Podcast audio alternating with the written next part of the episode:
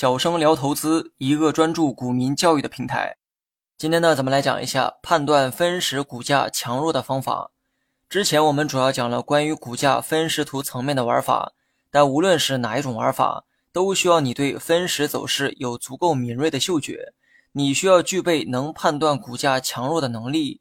咱们呢，以上涨为例哈，上涨是一种结果，但这个结果是以什么过程发展来的才是关键。比如说，同样的涨幅之下，股价可能是缓缓涨上来的，也可能是一步登天涨上来的。结局虽然都是一样，但过程却截然不同。不一样的过程势必也会带来不一样的判断。同样的涨幅，一种是强势上涨，另外一种是温和上涨。如果是你，你会如何评价这两只股的走势呢？又会如何看待这两只股接下来的走势呢？那么我猜你肯定更喜欢强势上涨的股票。虽然两只股到目前为止的涨幅啊是一样的，但在上涨的过程中，你看到了更为强势的一方，所以你认为接下来的走势当中，强势的那一方有可能会表现出更积极的一面。没错，这就是判断股价强弱的主要目的。虽然结果啊很重要，但过程更重要。那有什么方法可以判断股价的强弱呢？答案就是上涨的斜率，斜率就是倾斜的角度。股价上涨时角度越大，说明走势越强。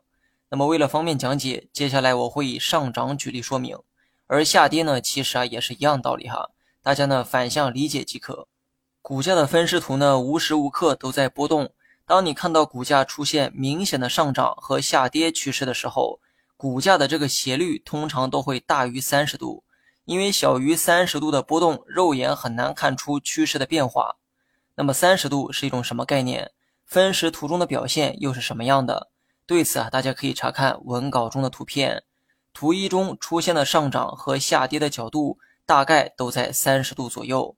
你不用专业到用尺去衡量，只需要用肉眼记住大概的斜率就好。三十度可以说是一个门槛，因为当走势的斜率达到三十度的时候，人们才会清晰的看到趋势的变化。而三十度斜率可以视为最基础的判断标准。欢迎各位去关注“小生聊投资”这个同名公众号，更多实战技巧等你来学。如果股价以三十度的斜率上涨，那么你无需判断其强弱，因为这个只是一道门槛而已。当股价的斜率在六十度左右的时候，就属于强势的阶段。对此呢，大家可以查看文稿中的图二。以六十度左右的斜率去上涨，说明上涨的过程啊较为强势。假设在同样的百分之五涨幅之下，A 股票是以三十度涨上来的，而 B 股票是以六十度斜率涨上来的。那么涨到百分之五之后，B 股票接下来有更大的概率涨得比 A 股票更高。六十度斜率上涨非常适合我之前教过的一种走势，也就是阶梯式上涨。仔细观察一下图二的分时图。你会发现跟阶梯式上涨极其类似。那么，当你判断出阶梯式走势之后，你就可以根据每一次拉升时的角度来判断全天走势的强弱。如果每一个台阶都是以六十度以上的斜率上涨，说明走势啊非常强势。